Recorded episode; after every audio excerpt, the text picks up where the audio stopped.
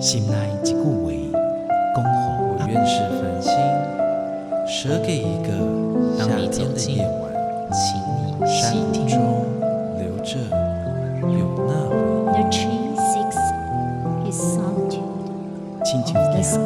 样共款的溪水，流过每一位少年家法术好，你感受过吗？文字里所蕴含的温度。你看见了吗？满音乐中所描绘的画面，现在，让我们一起听闻乐声响。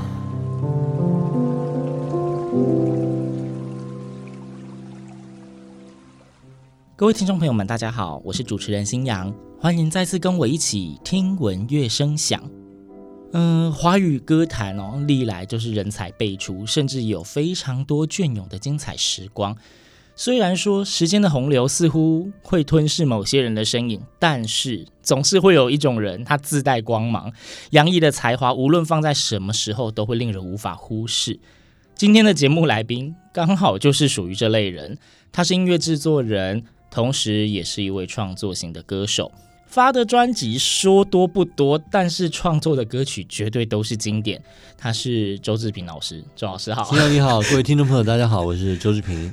老师，你其实从踏入音乐界到现在也非常长的时间，对不对？对对对，当初是什么样的契机让你走上这一条路？呃，八零年代的时候我在世新念书，嗯然后呃，我跟我的同班同学黄大军组成了一个二重唱，那时候还是民歌时期，嗯，然后刚好在一个偶然的机会里面被唱片公司的制作人看到，啊，你看我们是在路边被发掘的，在路边。表 示表示我们外形还不错，一般 一般是找电影明星才会这样子在路边找到的哈。没错，对，然后他就让我们去录了两张民歌专辑，就是民歌的合集。哦合集。呃合集里面我们在每张里面唱了两首歌，嗯然后就这样子一只脚就踏进了歌唱圈。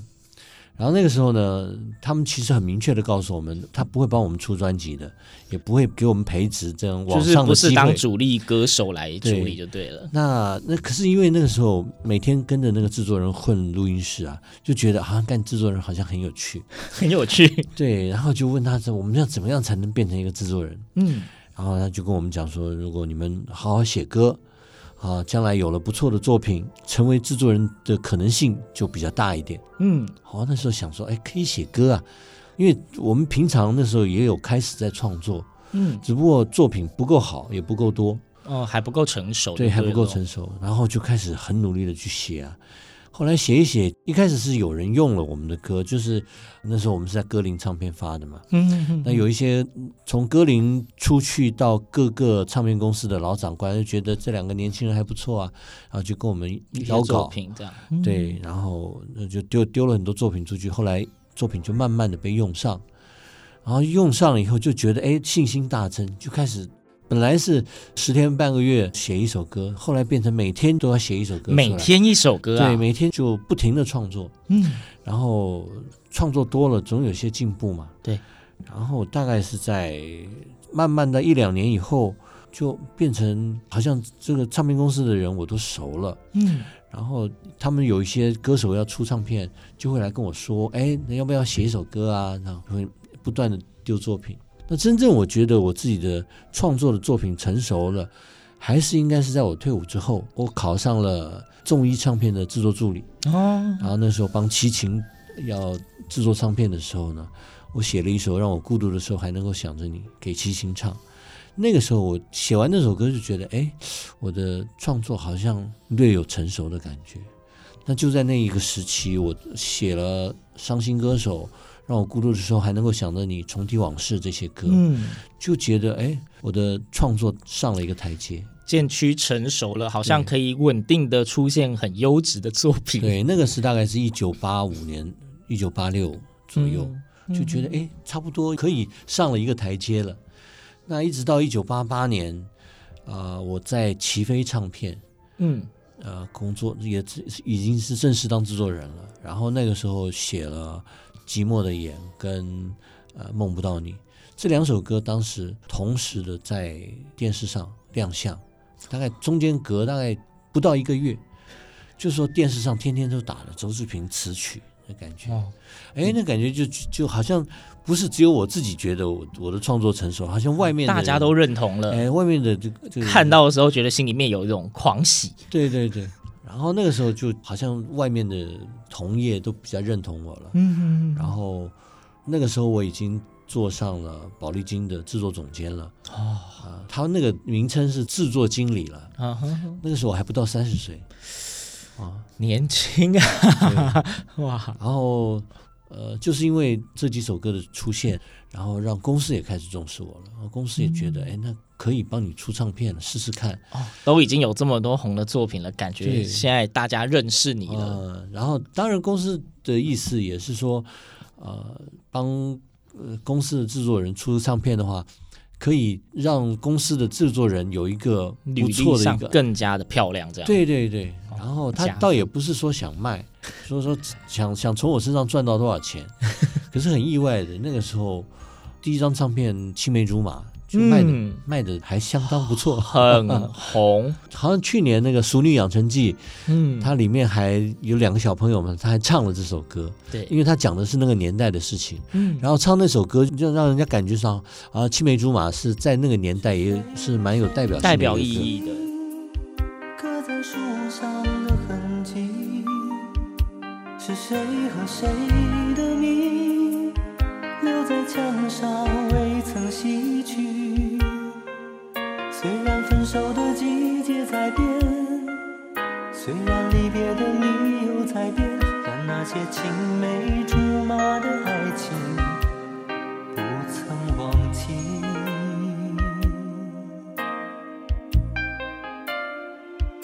是谁给谁的信，藏在深锁的抽屉？是谁和谁的声音？留在泛黄的相片里，虽然情侣的誓言在变，虽然说谎的方式在变，但那些魂萦梦系的秘密不曾忘记。嗯，当我们唱着一些无聊的歌曲，爱与不爱的问题。幻想是林黛玉爱着贾宝玉，或是牛郎织女约在七夕。而那些做过的梦、唱过的歌、爱过的人，那些我们天真的以为永远不会结束的事，而做过的梦、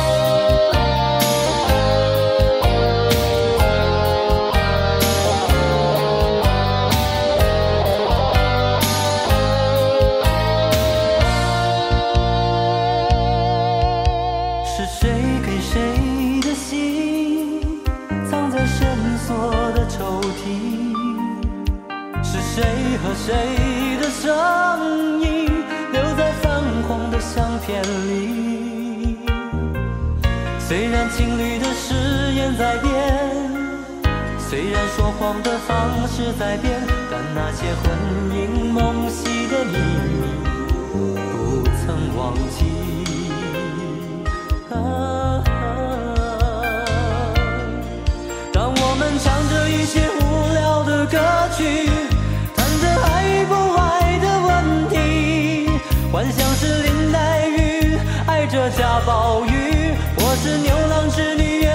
心。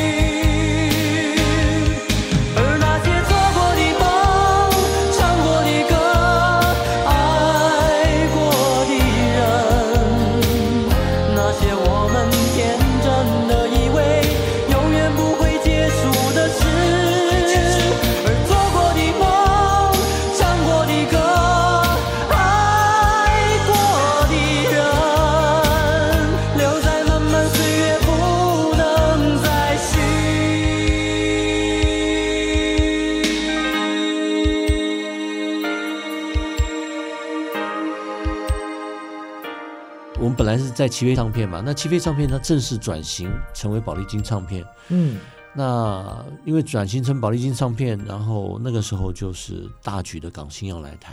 啊，那就是九零年代港星入侵的时候，港星入侵，然后其实大部分的港星都是属于宝丽金唱片。哦，所以呢，那那个时候就做了一堆港星，就包括像张学友、刘德华、张国荣、梁朝伟，对，谭咏麟，都在我手上有经过过，嗯，就是有制作过他们的唱片或者帮他们创作歌曲，所以连带的让我在制作上面的知名度。也提高不少，嗯，因为这些港星本来的知名度就很就很高了，就非常高了。然后我帮他们做唱片，哎，就让人家觉得好像我的制作人的这个身份好像又往上提了一点，就是大牌都找你。对，那其实那个时候呢，一开始其实我只是因为我是宝丽金唱片公司的人。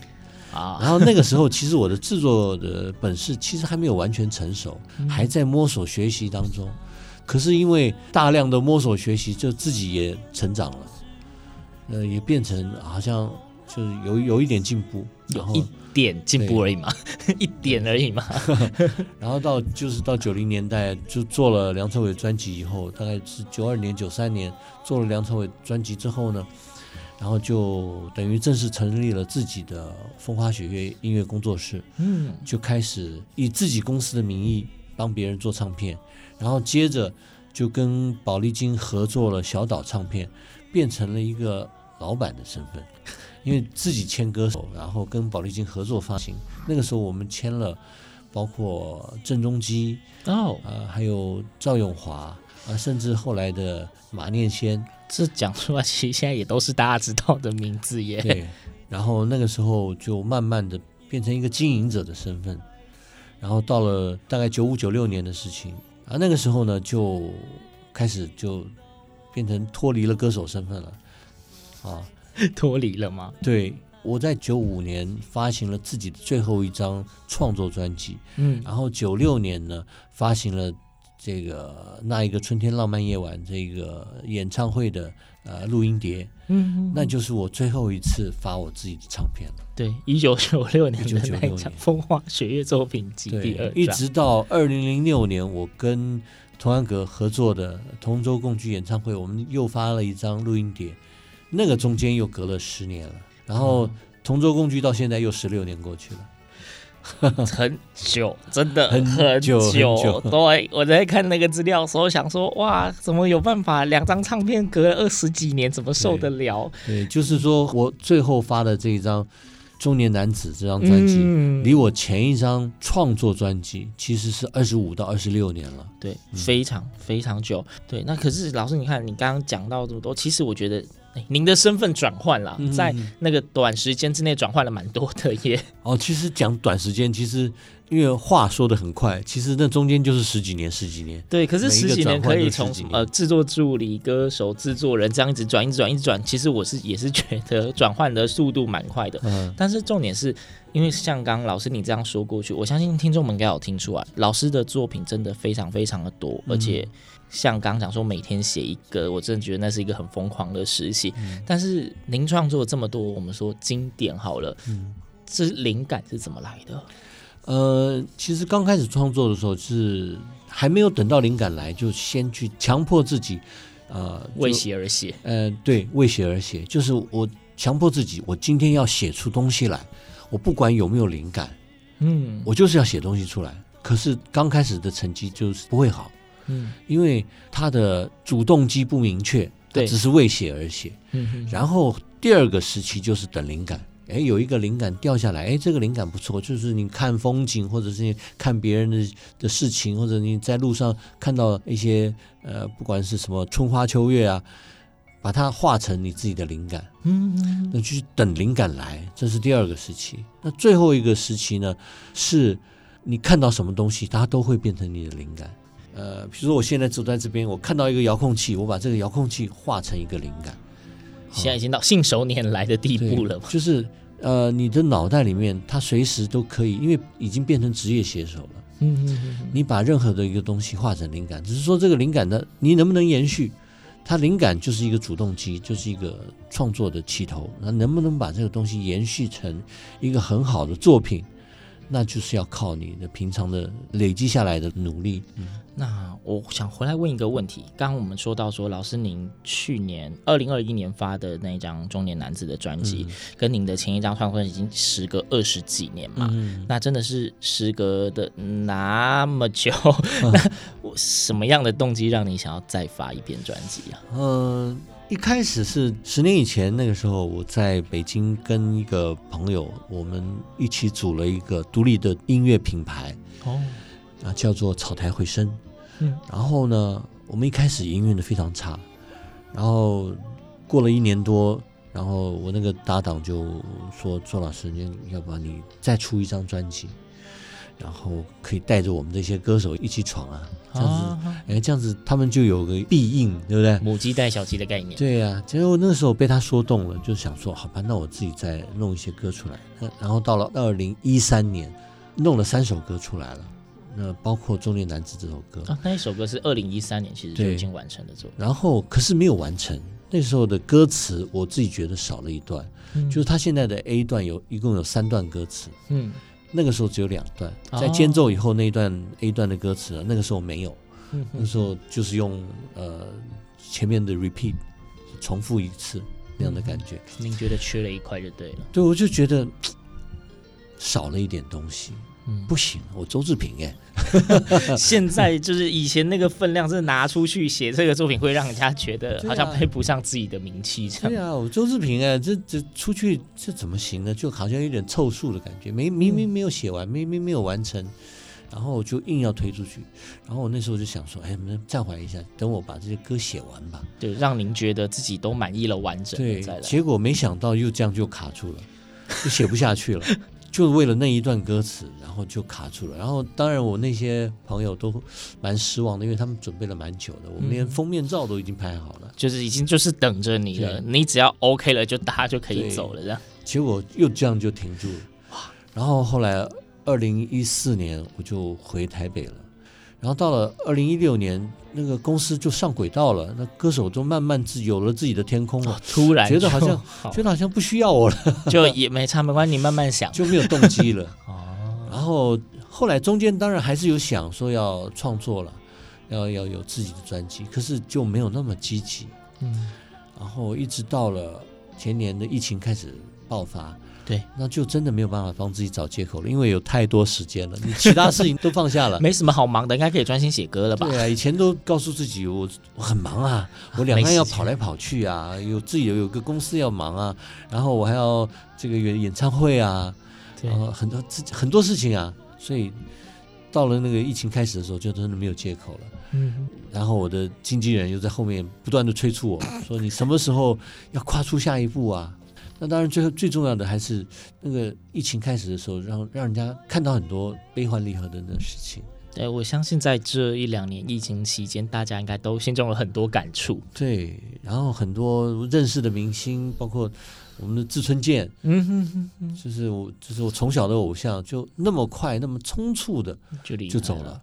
然后自己心里面当然也会有一些告诉自己，就是说，万一你将来哪一天。到了没有机会去完成这些你你本来该完成的事情，你会不会后悔呢？会留下很多遗憾吧？对啊，真的会有很多遗憾。然后我就想说，那我就赶快把我想做的事情，没有完成的梦想，就赶快把它做一做。嗯，所以就在去年就把这张专辑把它做完了，叫《中年男子》这张专辑。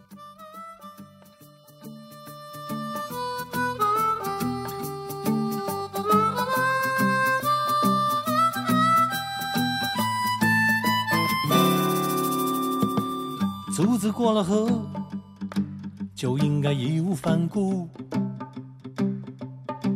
可往左还是右，怎么还跌跌撞撞弄不清楚？后浪它太可恶，一个劲儿地往我身上扑。哦，这心里的苦找谁诉？老朋友见了面。有的发福，有的秃。一提起想当初，个个都眉飞色舞，两三杯酒下肚，迷迷糊糊的抱头哭。昨天是出生之都，今天是可有可无。中年男子，中年男子，多少勇气去试？能不能孤注一掷？中年男子，中年男子，带着一点孤单和一脸茫然，在人生的路上奔驰。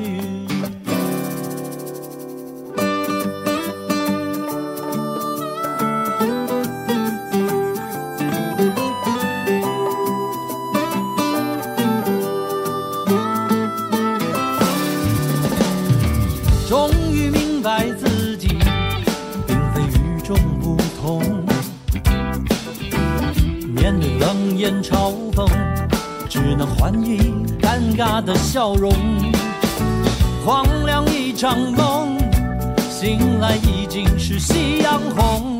胜负分英雄狗熊，哪来的虽败犹荣？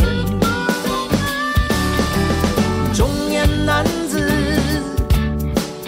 中年男子，还有多少勇气去试？能不能孤注一句，中年？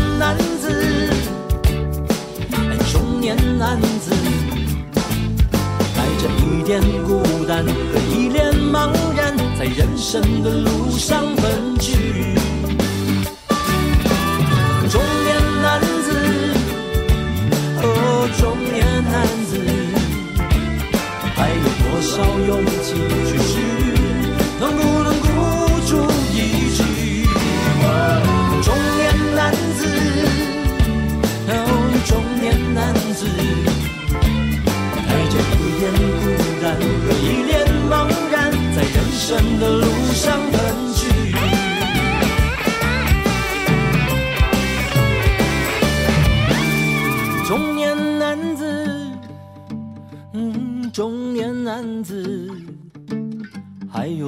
有多少勇气去试？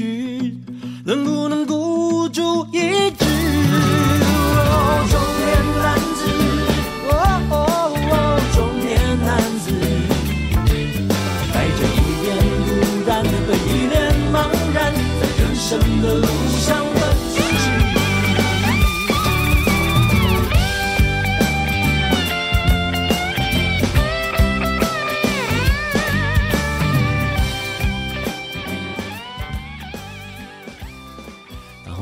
今年，就是今年这个演唱会呢，其实就是延续去年那样一个专辑，它代表了我的音乐生涯的另外一个起步。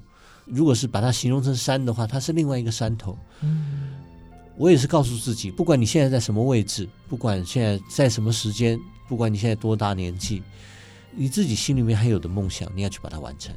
所以呢，就办了这一次的这个巡回演唱会，就是包括在二零二二年四月哦，一连三场，对，三场，四月二号在高雄，四月八号在台北。那最重要的压轴的四月十六号，在我们台中的 Legacy，嗯嗯啊有演唱会。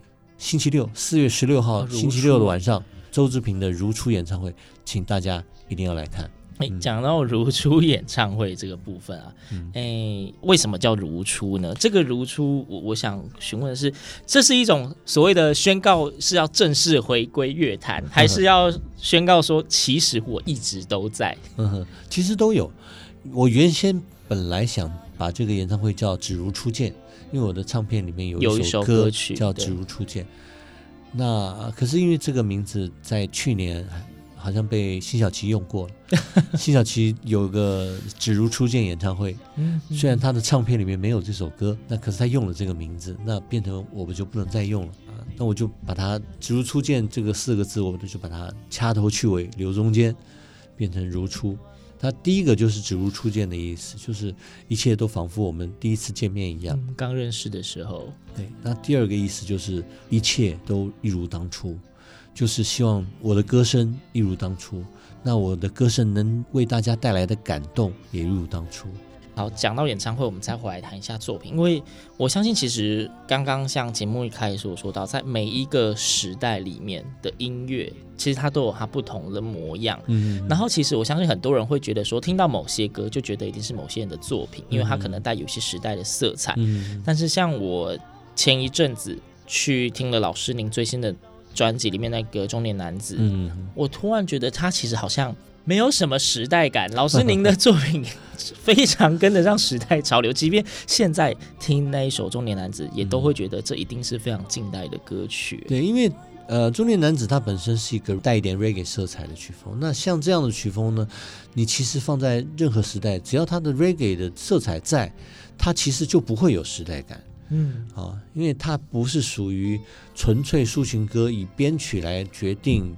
这个歌曲的那个这个风格的，对，所以当一个歌曲它有了本身的风格之后，它的时代感就会比较模糊，因为在任何时代里面，只要你听到 reggae，它的大概的模样都是大概是这样的。那我的这一张专辑里面有很多的各种各样的风格，比如说像轻摇滚的、嗯、reggae 的，还有轻爵士的，然后还有复古摇滚的。那当然还有抒情歌，还有民谣这样这样的东西。那其实我创作的东西的话，其实我也不是那么在乎它是不是能够迎合现代年轻人的口味，因为我已经顾不到那些了。嗯，我要过的关卡其实第一关就是自己，自己能不能够写出让自己满意的歌，那个是我给我自己的第一个条件。我出唱片有几个条件，就是说第一个。写出来的创作是不是能够让自己觉得你没有退步？嗯，那你的唱出来的歌声是不是让你自己能够觉得没有退步？如果每一样都让你自己就觉得哦，我退化了，那就不用再出了。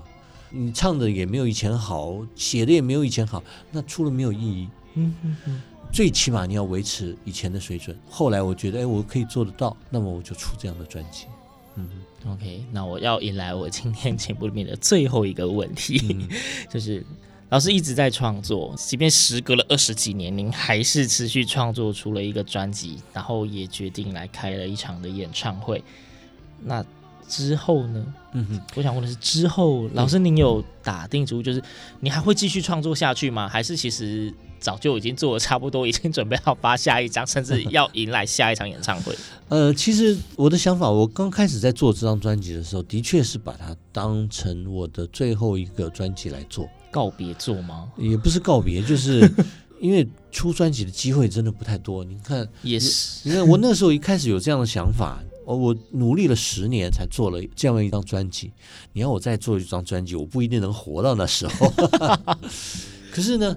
因为后来在创作专辑的过程中，让我自己得到了很大的满足，就是你会觉得没有完成的梦想被你完成了，然后这个梦想还完成的还不错，那我就把这个东西当做另外一个我音乐事业的起点，包括一开始我的演唱会。这个就是我的事业的第二步，第一步就是专辑嘛，第二步就是演唱会。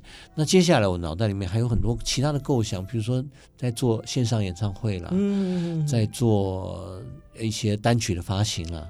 那创作是一定会再继续的，因为我觉得就像我的歌里面写的一样，就是你不管怎么样，你只要努力往前，一路坚持。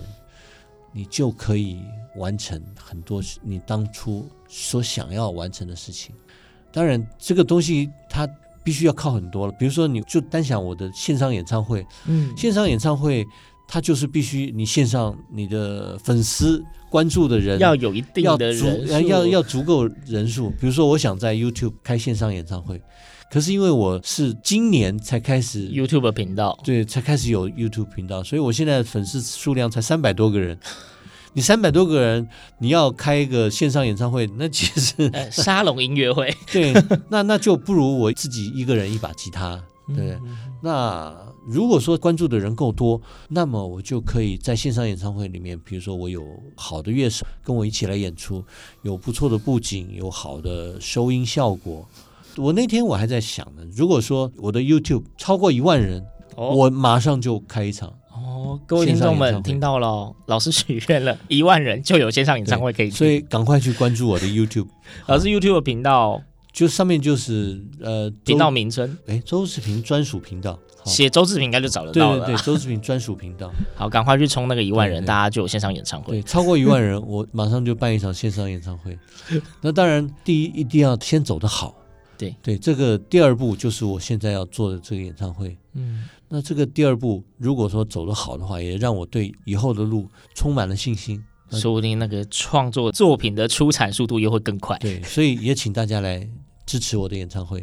诶，高雄四月二号，对在 Live Warehouse，对，在高雄博尔的 Live Warehouse。台北四月八号，对，四月八号是在台北的 Legacy，台中呢也是在台中的 Legacy，四月十六号号星期六。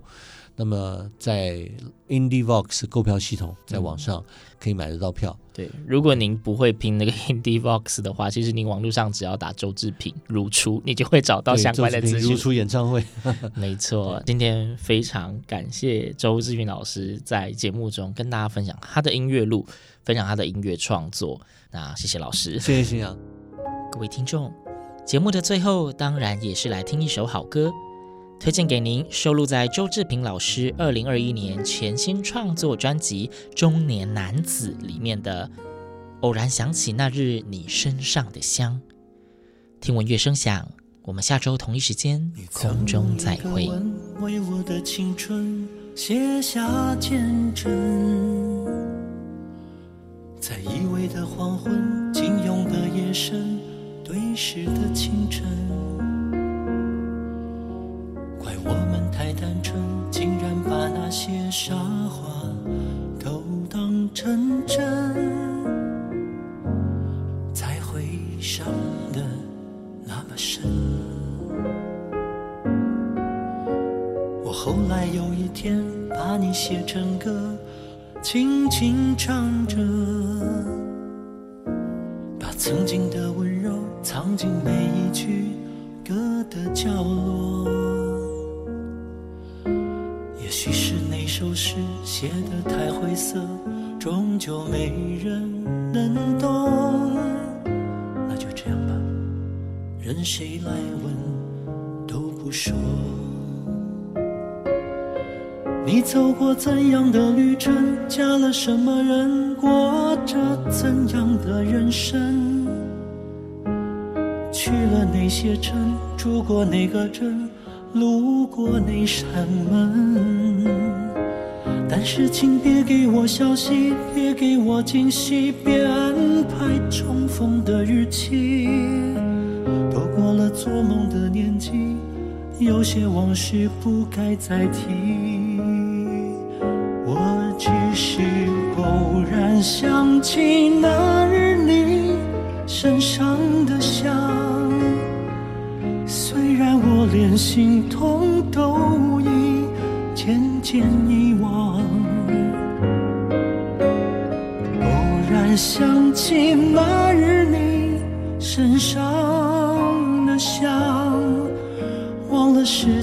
叫我伤。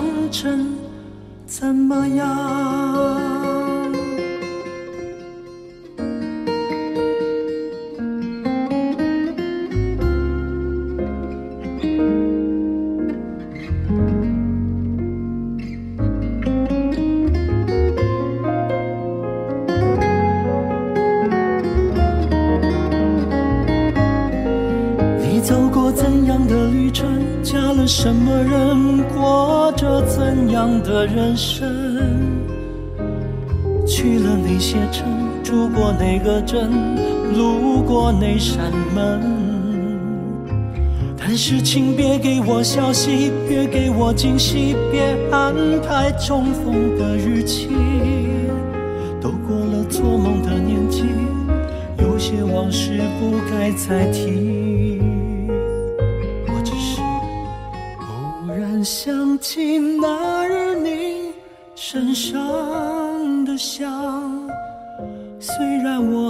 心痛都已渐渐遗忘。偶然想起那日你身。上的香，忘了时间将我伤成怎么样？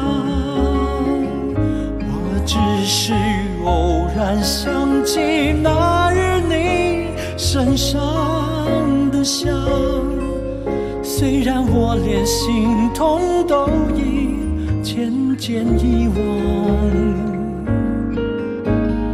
忽然想起那日你身上的香，忘了时间将我伤成